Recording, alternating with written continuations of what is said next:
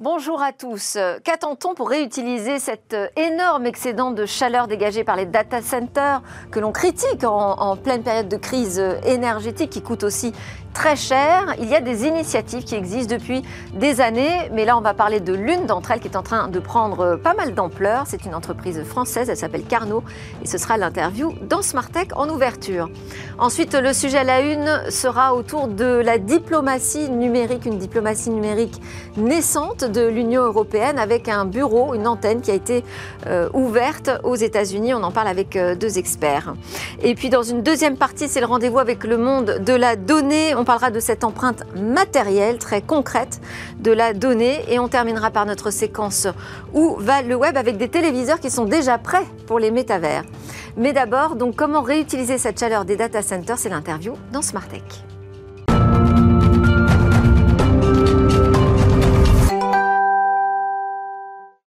À la une de Smartech, on va parler de la diplomatie numérique de l'Union européenne et donc de la France également, avec euh, deux experts. Asma Mala qui est déjà avec moi en plateau.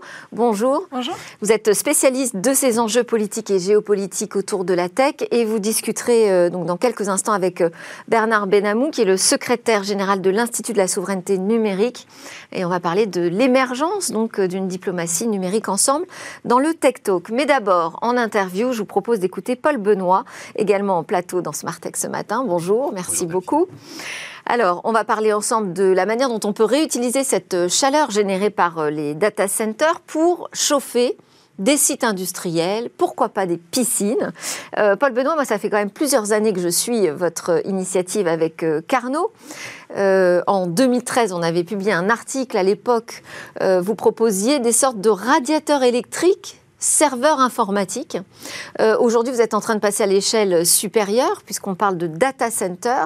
C'est vrai qu'on se dit, mais qu'est-ce qu'on attend pour réutiliser cet excédent de chaleur dont on ne sait que faire et en plus qui coûte cher puisqu'on est obligé de refroidir les data centers à l'aide de climatiseurs super puissants. Qu'est-ce qu'on attend pour réutiliser toute cette chaleur pour nous chauffer en plein hiver? Bah écoutez, euh, on, se demande, enfin, euh, Carnot s'est lancé il y a effectivement plus de dix ans euh, avec, euh, avec cette idée de valoriser ce qu'on appelle la chaleur fatale informatique. Alors notre métier, avant tout, c'est de, de, fournir des infrastructures informatiques. Hein. On est un opérateur de, de cloud. Euh, il y a une demande qui ne fait que grossir et qui n'est pas prête de s'arrêter. Hein. On le voit, vous parliez du métavers à l'instant, euh, on parle aujourd'hui de blockchain, on parle de plein de choses d'IA, chat GPT, etc. Tout ça ne fait que augmenter la consommation énergétique des infrastructures informatiques.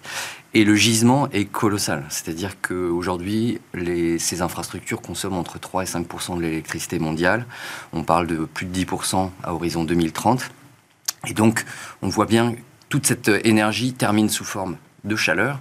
Et si on la place au bon endroit avec des infrastructures adaptées, c'est autant de chaleur disponible quasiment gratuitement. Parce qu'on entend beaucoup d'initiatives sur des nouvelles méthodes pour euh, euh, refroidir data centers de manière aussi écologique ou économique en énergie que, possible.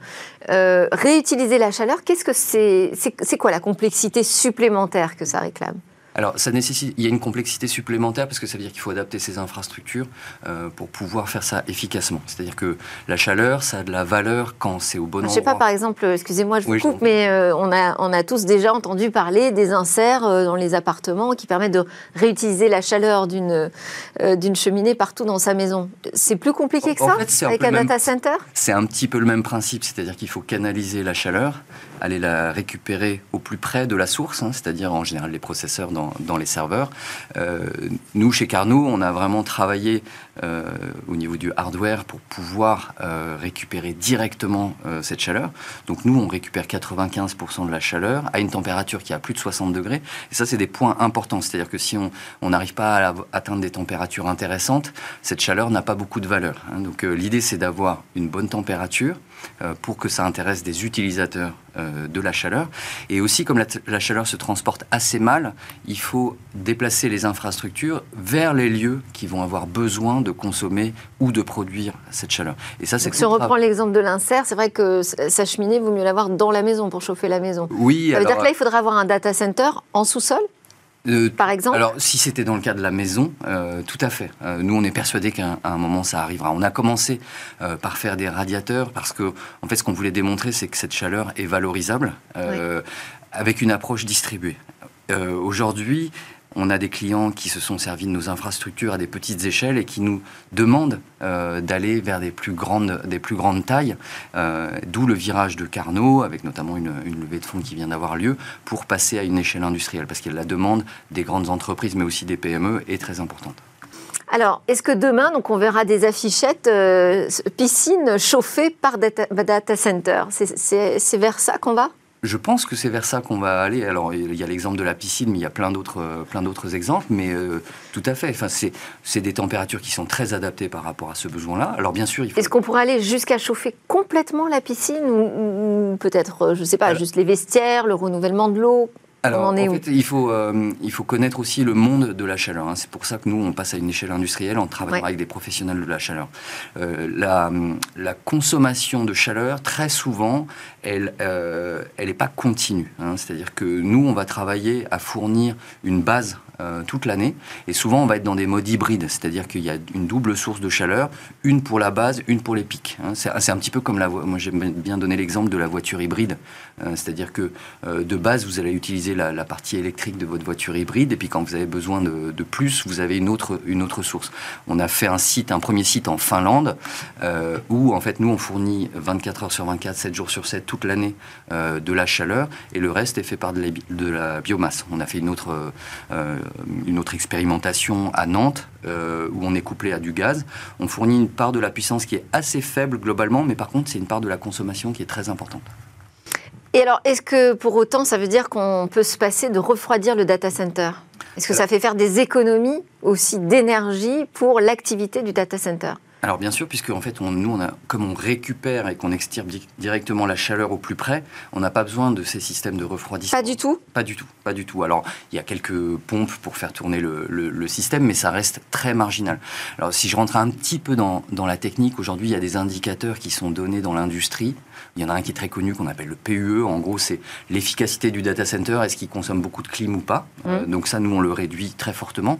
Et alors, il y a eu aussi un, un élément qui est arrivé depuis quelques années c'est que beaucoup de data centers vont consommer, consommer énormément d'eau pour consommer moins d'électricité pour le refroidissement par vaporisation. Ça devient le water cooling, c'est ça? Alors, c'est pas tout à fait le water cooling. Le water cooling, c'est le fait d'aller faire circuler de l'eau pour récupérer la chaleur, mais c'est surtout pour l'évacuer. On, utilise, on, on évapore de l'eau. Alors, il y a des. Donc là, on avait de la déperdition finalement de chaleur, c'est ça? Voilà, et puis surtout, on a maintenant, c'est de l'eau qui s'évapore. Qui, euh, donc, c'est un vrai problème. Hein. C'est des, millions, voire des milliards de litres d'eau pour les gros, les gros data On ne peut pas dire que ce soit très écologique. Euh, Exactement. on a un peu euh, déshabillé Paul pour, pour habiller Pierre. Hein. Donc, ça, c'est un autre, un autre problème. Et nous, on milite énormément pour un autre facteur qui commence à émerger au niveau européen, qui est ce qu'on appelle le taux de réutilisation de la chaleur. Euh, la réutilisation de la chaleur, c'était pas un sujet qui était au centre euh, des débats il y a, une dizaine d'années.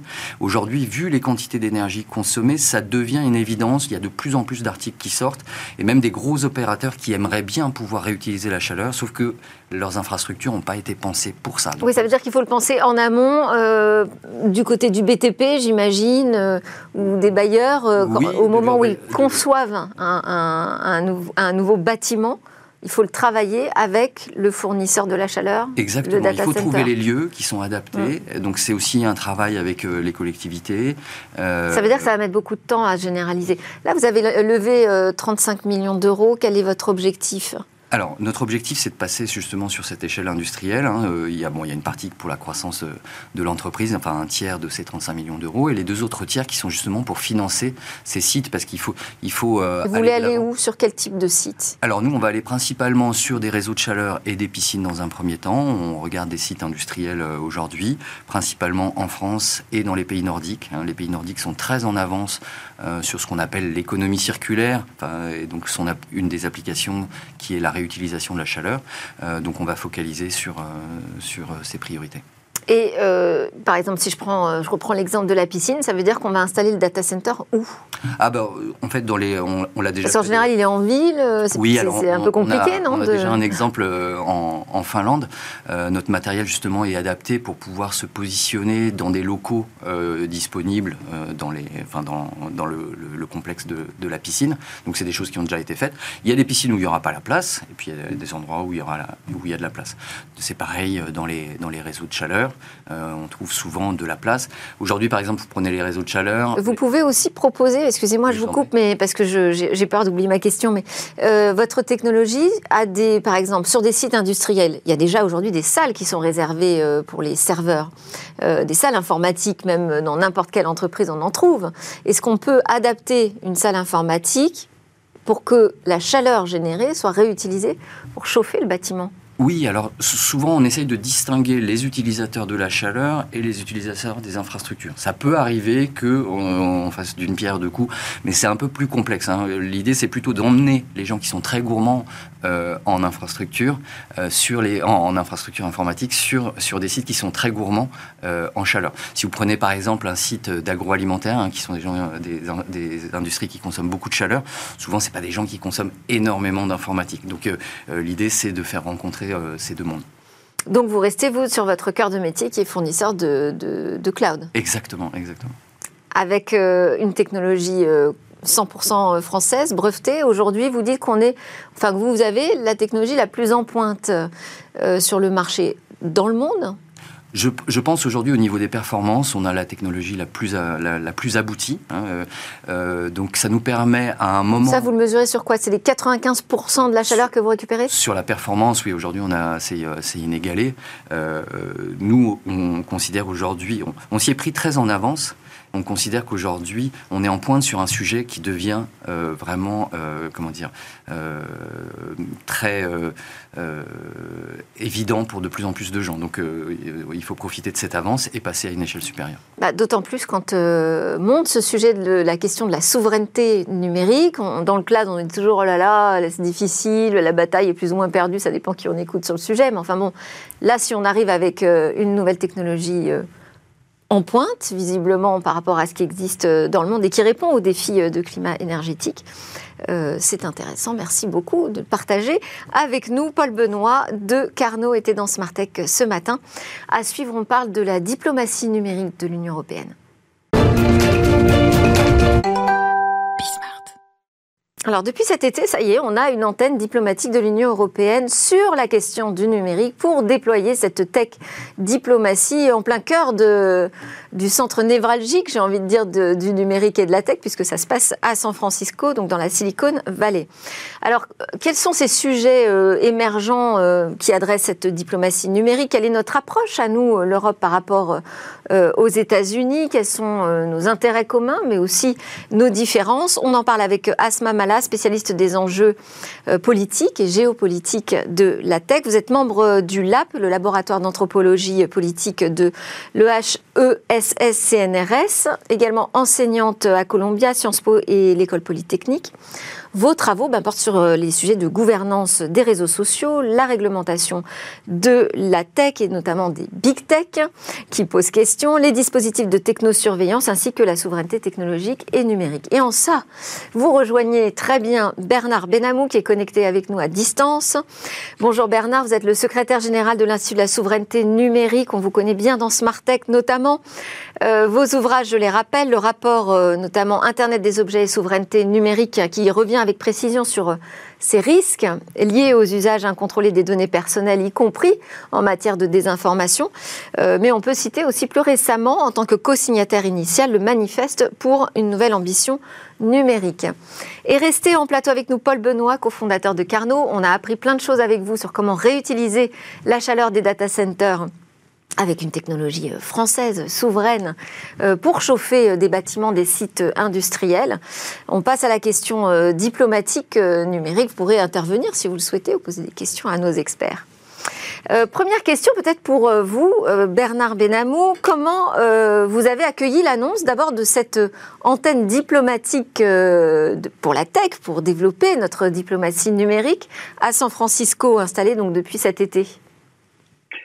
Merci, merci Delphine. Euh, pour tout dire, les relations euh, des États européens avec les acteurs de la Silicon Valley sont anciennes. Euh, mais il est vrai effectivement que c'est la première fois qu'une antenne de l'UE en tant que telle était dédiée à la Silicon Valley. L'ennui, enfin, on peut y voir deux choses. On peut y voir la reconnaissance du statut central que vous rappeliez de la Silicon Valley dans l'émergence, en particulier occidentale, des technologies. Et d'un autre côté, malheureusement, on peut aussi y voir euh, le fait que l'Europe n'a pas des acteurs de même taille, de même importance, de même puissance par rapport à cela, et que au, dire même de Joseph Borrell, donc le, représentant pour les, affaires étrangères de, l'Union européenne, euh, le but c'était aussi justement d'essayer de veiller à limiter les risques en matière de désinformation, de manipulation, d'intrusion ou d'ingérence étrangère. Donc on voit bien que c'est une réponse de crise par rapport à ce qu'on a pu voir comme étant effectivement les dérives qu'on a pu observer sur Facebook, maintenant sur Twitter encore plus, euh, on voit bien que c'est une réponse de crise et pas uniquement une réponse de, je dirais, de, volonté de régulation, euh, de vouloir effectivement adapter le, les réponses des entreprises américaines aux, régulations européennes. C'est aussi véritablement effectivement une volonté de, de, limiter les risques face à ce que l'on voit maintenant être euh, des risques qui ne sont pas que économiques, qui ne sont pas que monopolistiques, qui sont surtout des risques politiques euh, des risques effectivement démocratiques, comme on a pu le voir.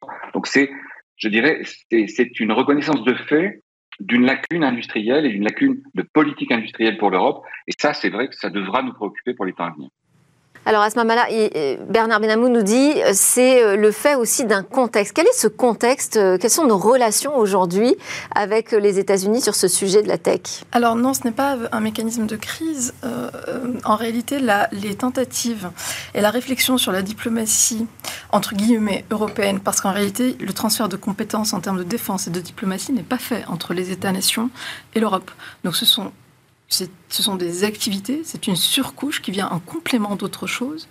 Et il se trouve que sur les questions technologiques et numériques, notre force de frappe aujourd'hui est européenne pour des histoires d'échelle et de scalabilité diverses et variées, y compris une scalabilité diplomatique. Et en réalité, ce sont des discussions, des réflexions. Notre force de frappe sur les sujets euh, de régulation, mais très concrètement aujourd'hui, notre force de frappe reste encore éparpillée économiquement, je veux dire, hein, dans le numérique. Mais là, le sujet, c'est vraiment la diplomatie numérique, donc on est vraiment sur la. Donc question de de régulation pour vous. Et d'ailleurs, euh, en 2017, la première initiative était danoise, petit pays donc de 6 millions d'habitants, je crois, de mémoire, vous me corrigerez si je me trompe, et euh, qui avait initié ce, type d'initiative avec Caspar Klein, je crois, qui donc avait été assigné comme étant l'ambassadeur au GAFAM à l'époque. Pourquoi en 2017 parce que le contexte de l'époque, je ne sais pas si vous vous souvenez, c'était les GAFAM, nouveaux États parallèles, ils vont disrupter les États, etc. Ce qui est absolument faux et qui, était une erreur de lecture à l'époque. Mais n'empêche que politiquement, ça a été un symbole, ça.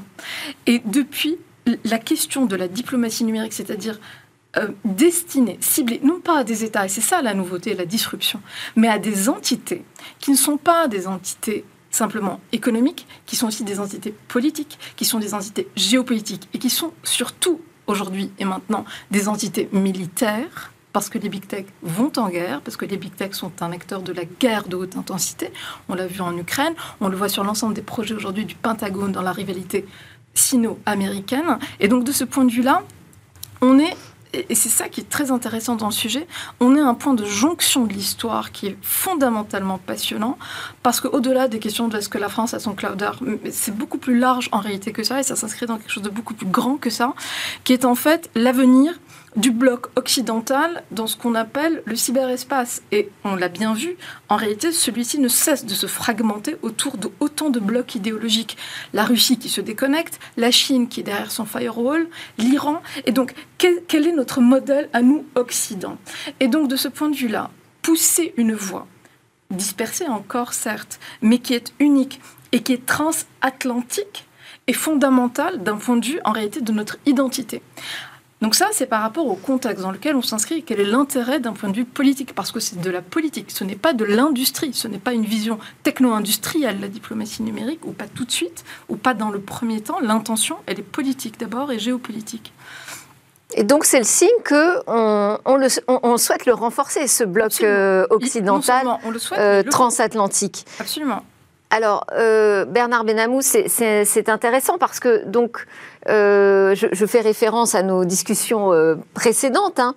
donc, ça veut dire que c'est une façon de se positionner, nous, Europe, comme l'allié encore plus fort, plus proche des États-Unis, versus cette guerre qui se mène entre les États-Unis et la Chine. Alors, il est clair, qu'aujourd'hui, le risque de, voir euh, je dirais, les Chinois, et on le voit avec la, la récente, euh, la récente ordonnance, l'executive order de, de, Biden par rapport aux technologies euh, critiques d'intelligence artificielle, de microprocesseurs, pour bloquer effectivement le développement de la Chine, on voit bien que l'Europe aura à se positionner. Là où je ne suis pas d'accord en toute amitié avec Asma, c'est, je pense effectivement que euh, pour avoir été diplomate euh, lors de négociations aux Nations Unies dans ces domaines, c'est que si nous ne réfléchissons qu'en termes diplomatiques ou en termes réglementaires, ce que nous faisons beaucoup en Europe, euh, mais que nous n'avons pas une puissance industrielle, si nous n'alignons pas des divisions industrielles dans ces domaines, notre volonté, y compris de défendre nos principes et nos valeurs, sera toujours contournée. Donc je crois qu'il est important de se dire, pour reprendre euh, tristement la phrase d'un certain Joseph Staline par rapport au pape, le pape combien de divisions À l'heure actuelle, l'Europe combien de divisions industrielles? Nous n'avons pas de lettres à rajouter aux acronymes GAFAM, puisqu'on parlait tout à l'heure du Danemark qui avait créé une, ambassade auprès des GAFAM, ce qui est quelque part une, je veux une reconnaissance d'asymétrie de pouvoir très inquiétante. Le but, c'est de se dire, nous devons créer des conditions d'émergence d'acteurs européens qui répondent à nos principes et nos valeurs, de manière justement à ne pas être dépendants d'éventuelles négociations avec des acteurs américains qui n'ont pas les mêmes principes ou pas les mêmes valeurs, en particulier sur la défense de la liberté d'expression, sur la protection des données personnelles, et évidemment pas du tout les mêmes valeurs que nos interlocuteurs chinois, avec lesquels les tensions euh, obligeront l'Europe de toute manière à se positionner dans les temps à venir y compris justement sur le plan euh, démocratique et, politique. Donc je pense que euh, ne peut pas découpler la réflexion de politique industrielle qui est pour de dire le maillon faible euh, de, de, de l'action européenne dans ces domaines, avec une vision, je dirais, de la régulation de, de, la concurrence qui est une vision très 20e siècle, où il faut maintenant intégrer la nécessité absolue de créer des acteurs de taille mondiale en Europe pour ne pas être dépendant sur l'IA, sur, sur les prochaines générations effectivement de technologies euh, pour ne pas être dépendant de, de, de, de sociétés ou de structures extra-européennes. Peut-être que là, peut-être que, que, que, là, Bernard, ce qu'on, ce qu'on entend aussi, c'est cette, euh, encore cet éclatement qu'il existe peut-être entre la vision européenne de euh, l'objectif de souveraineté numérique qu'elle s'est fixée et la vision plus largement européenne qui est davantage atlantiste. Non, mais euh, vraiment, l'un n'exclut pas l'autre. Et quand on parle de diplomatie numérique, c'est un sujet en soi qui ramène évidemment les questions d'industrie, mais qui ne doivent encore pas les invisibiliser encore. C'est-à-dire, ce n'est pas encore une tribune sur la souveraineté technologique. La diplomatie numérique est nécessaire, elle n'est pas exclusive. C'est très important d'avoir ça en tête. Elle n'est pas exclusive. Et par ailleurs, en termes de vision techno-industrielle, il n'est pas nécessaire d'avoir des géants de toute façon, ce coche-là, on l'a raté. La question est, par exemple, Carnot en est un exemple. Quelles sont les stratégies de niche? Quelles sont les visions de filières où on a des actifs stratégiques, où on peut devenir goulot d'étranglement sur des chaînes de valeur globales Là, ça aurait été une réflexion très intéressante et qu'en réalité, on commence à mener, en fait plutôt que de parler d'avoir les Airbus, les DARPA et les je ne sais quoi européens qu'on n'aura jamais de toute façon. Donc en fait, il faut vraiment changer. Je ne sais pas, peut-être que chez Carnot, on espère aussi pouvoir se rassembler autour d'une filière puissante euh, d'un cloud différent par rapport à ce qu'on fait aujourd'hui.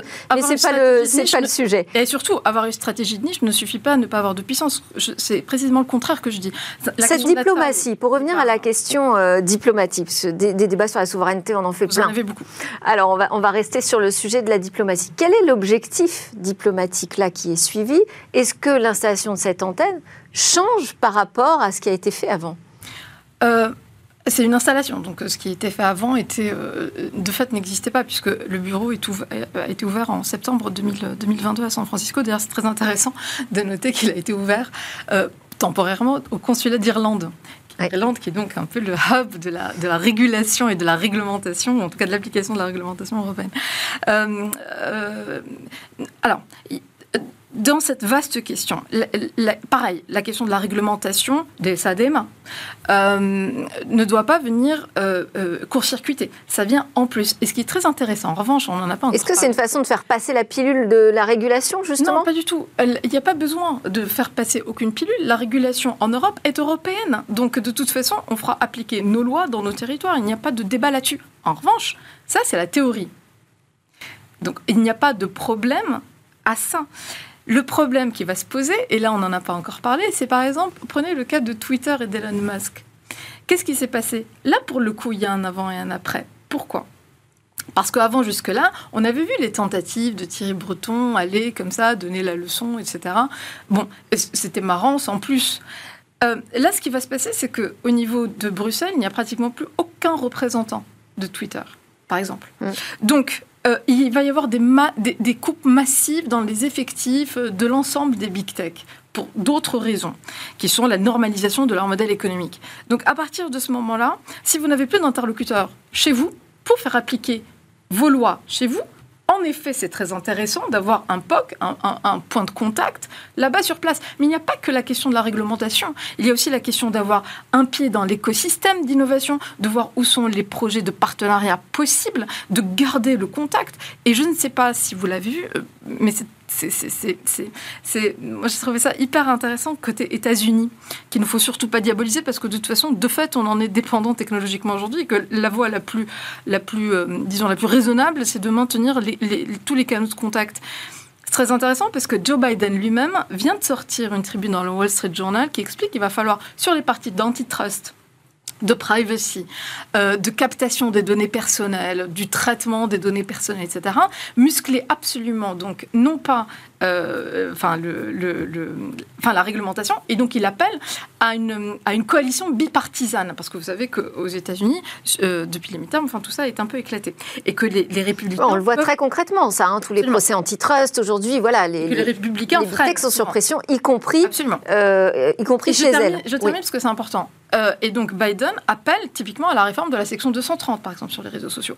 Bref, ce que je suis en train d'essayer de dire, c'est que les États-Unis sont en train d'évoluer dans leur doctrine de façon beaucoup plus rapide que ce qu'on croit, qu'il est très important de leur parler parce que ce que raconte Biden est très proche du DSA et du DMA, de ce point de vue-là, qu'on est dépendant de ces infras-là, de cette infratech-là, et que donc euh, euh, apporter une couche, ou en tout cas une espèce d'uniformité de la vision européenne, très intéressant. En revanche, la vraie lacune, on n'en parle jamais.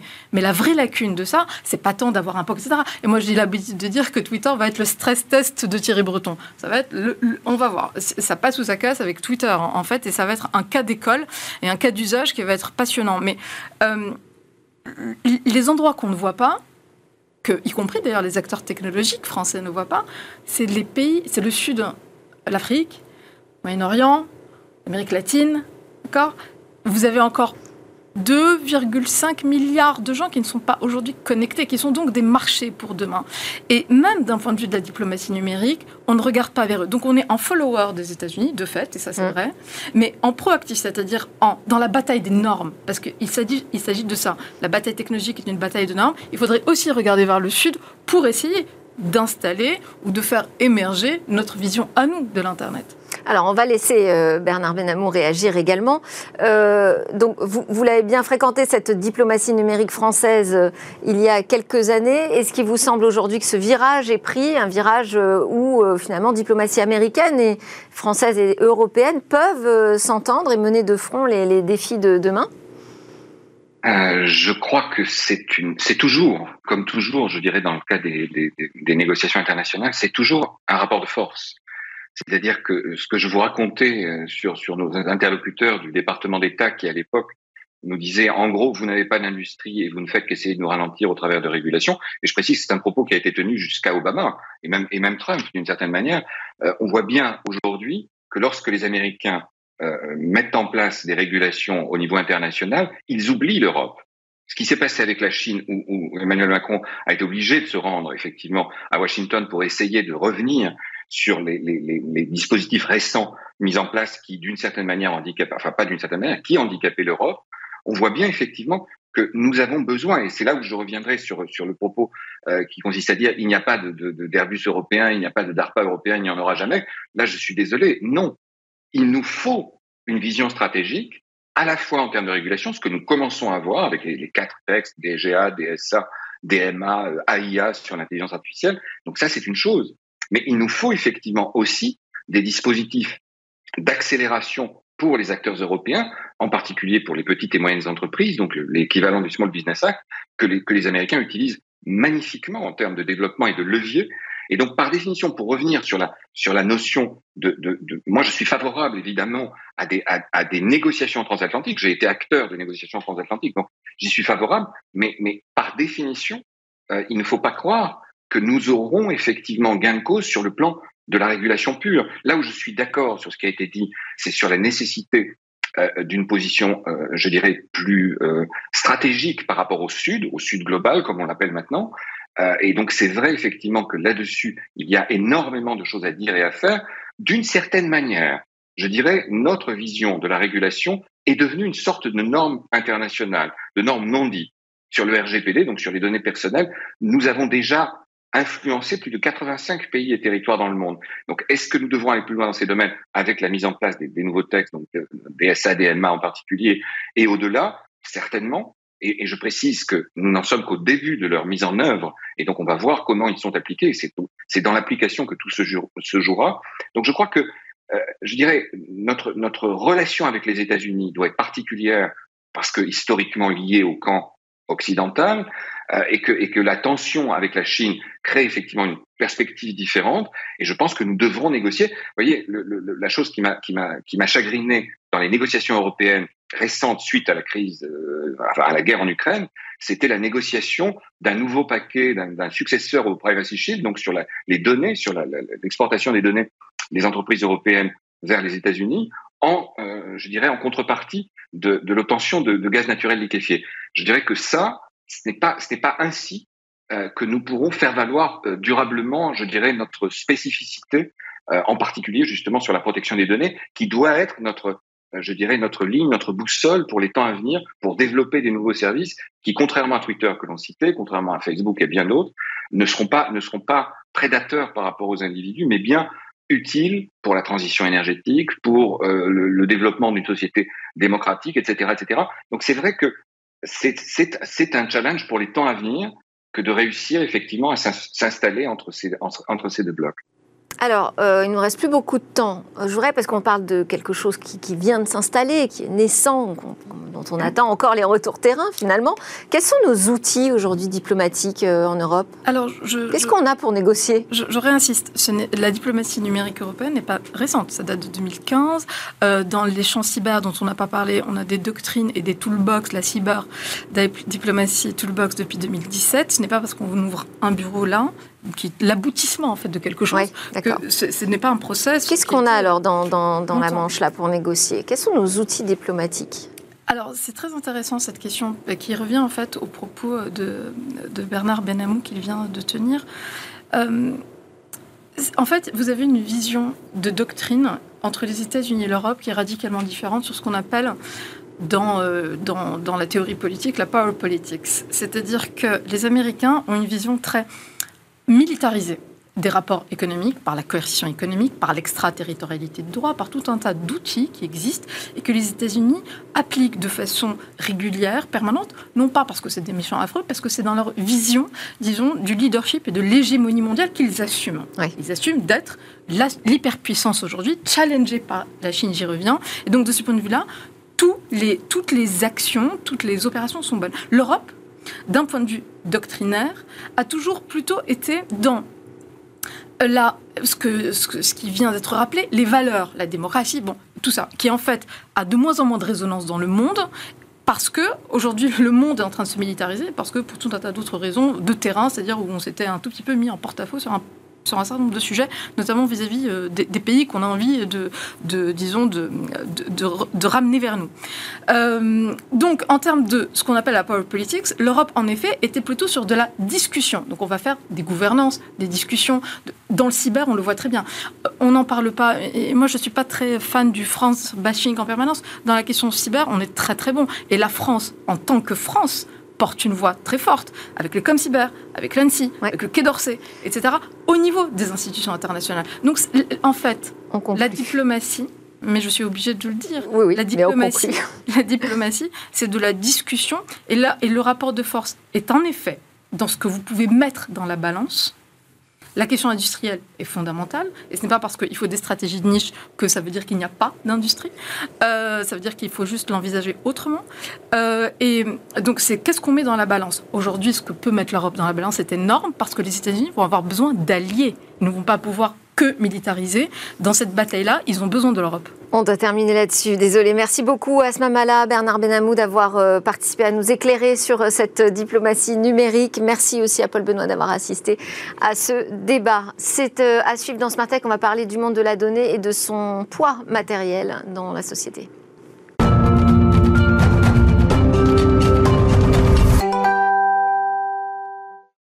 Vous êtes de retour sur le plateau de Smart Tech, votre quotidienne sur le numérique et l'innovation. Et c'est le moment de parler, du monde, de parler du monde de la donnée et de son empreinte matérielle avec Mathieu Bourgeois, avocat à la Cour chez Klein Vener. Bonjour Mathieu. Bonjour Delphine. Meilleur vœu parce qu'on ne s'est pas vu depuis euh, l'année dernière finalement. Vrai. Alors, on va parler de cette euh, étude que vous menez avec le Cercle de la donnée, dans laquelle vous dressez un, un constat euh, d'empreinte à la fois sociétale et environnementale de, de la donnée évidemment une empreinte exponentielle au vu des, usages numériques. Vous en exposez les dangers, vous euh, évidemment explorez aussi les pistes de solutions. Mais d'abord, la question, c'est selon vous, est-ce que euh, cette situation euh, d'empreinte environnementale et sociétale trouve son origine dans ce que vous appelez le mythe de la vir virtualité et ses conséquences, un usage inconséquent du numérique? C'est l'usage inconséquent du numérique qui provoque tout ça? Alors, revenons brièvement pour répondre à votre question sur le mythe de la virtualité. C'est très simple. Euh, il y a deux éléments. Premièrement, une idéologie libérale au tournant des années 90 qui prospère aux États-Unis, en Europe, qui arrive aussi en Europe, et qui est favorable à un partage sans limite des informations. On considère dans cette idéologie que la libre circulation des données numériques va favoriser les progrès, va favoriser aussi une croissance économique, soyons clairs. Euh, et donc, on, on aboutit à une logique peu directive et favorable, très peu favorable à la régulation. Euh, et puis, deuxième, deuxième élément, c'est une réalité qui est perçue comme nouvelle en fait, on est marqué à cette époque par les singularités du numérique. On se dit finalement, il y a le monde physique d'un côté et il y a le monde virtuel de l'autre. Et le monde virtuel est différent du monde physique.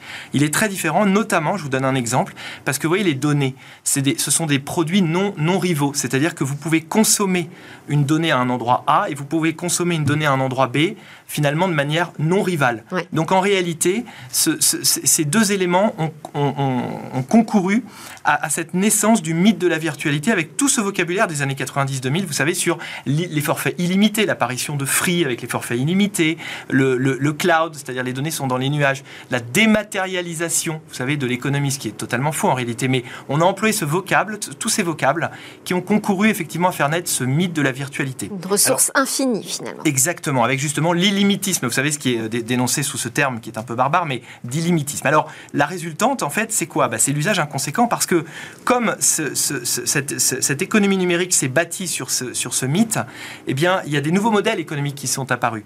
Et, vous le savez, euh, tous, tous, ceux qui nous, qui nous écoutent le savent, l'économie numérique s'est bâtie sur un système d'échange et pas réellement de, de, de, transactions euh, économiques financières. C'est-à-dire qu'on échange des données contre des services. Dans bien des cas, les services numériques apparaissent comme gratuits.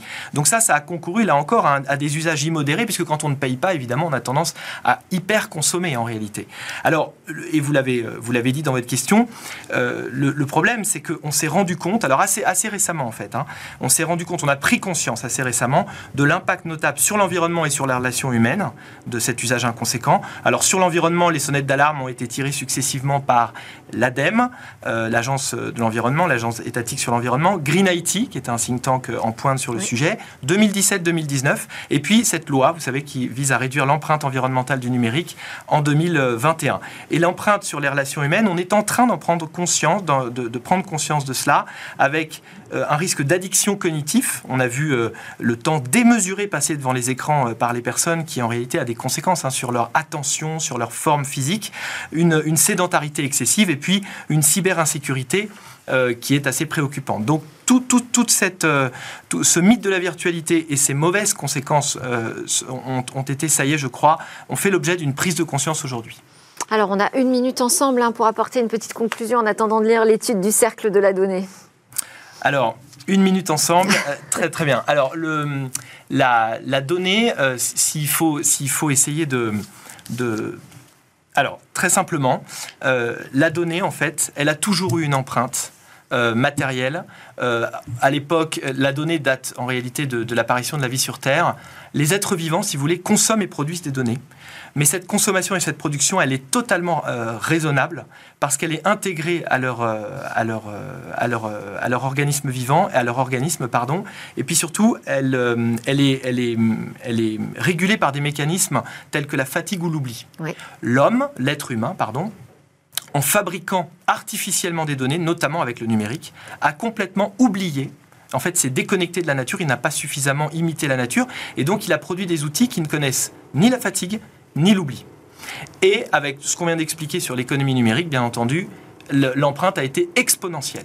Donc aujourd'hui, très simplement, euh, les singularités créées par l'homme de la donnée artificielle numérique vont obliger, vont, vont entrer en conflit avec le caractère fini des ressources naturelles et donc vont obliger à aller vers une sobriété et un numérique responsable. Quand est-ce que sort l'étude du cercle de la donnée? Probablement à l'automne 2023. Merci beaucoup. On en reparlera donc d'ici là ensemble. Je vous promets, on aura plus de temps. Mathieu Bourgeois de Klein Vénère. Où va le web? Tout de suite. Alors Eva va nous parler de ces téléviseurs qui arrivent, qui sont déjà prêts pour les métavers. Le métavers s'invite dans votre salon, plus précisément dans votre poste de télévision. Les téléviseurs comme nouvelle porte d'entrée vers le Web 3, c'est le pari de ce trio inédit, les plateformes Orbit et Pixlinks, spécialisées dans le gaming, et LG Electronics. Ils l'ont annoncé au CES début janvier. Orbit va proposer un système d'exploitation qui permet de vivre des expériences immersives dans le métavers sur vos smartphones, vos ordinateurs et tablettes, et donc sur les smart télévisions de LG. Il faut une smart TV pour que ça marche. Alors rien n'est acté, mais cela passera sûrement par une application préinstallée dans votre télévision. En attendant, les cas d'usage, eux, sont multiples. Concerts immersifs en direct ou encore jeux multijoueurs. L'ambition est de faire vivre le plus d'expériences possibles aux téléspectateurs dans le métavers et bien sûr depuis son canapé, mais rendre le métavers accessible à tous par le biais de la télé. Pour l'instant, rien n'est certain. Environ 94% des foyers en France sont équipés d'une télévision. Très peu le sont encore d'une Smart TV LG. Une chose est sûre, tout de même, c'est que la course au métavers de LG est bel et bien lancée. Selon le quotidien économique Nikkei Asia, elle est la première société depuis 2016 à avoir déposé le plus de brevets sur le métavers devant Samsung et même Meta. C'était Smartech. Merci à tous de nous suivre régulièrement. Euh, J'étais en compagnie de Mathieu Bourgeois avec qui on a parlé de l'impact euh, matériel de la donnée. On continuera ces discussions sur la tech et bien dès demain. À demain. Donc excellente journée.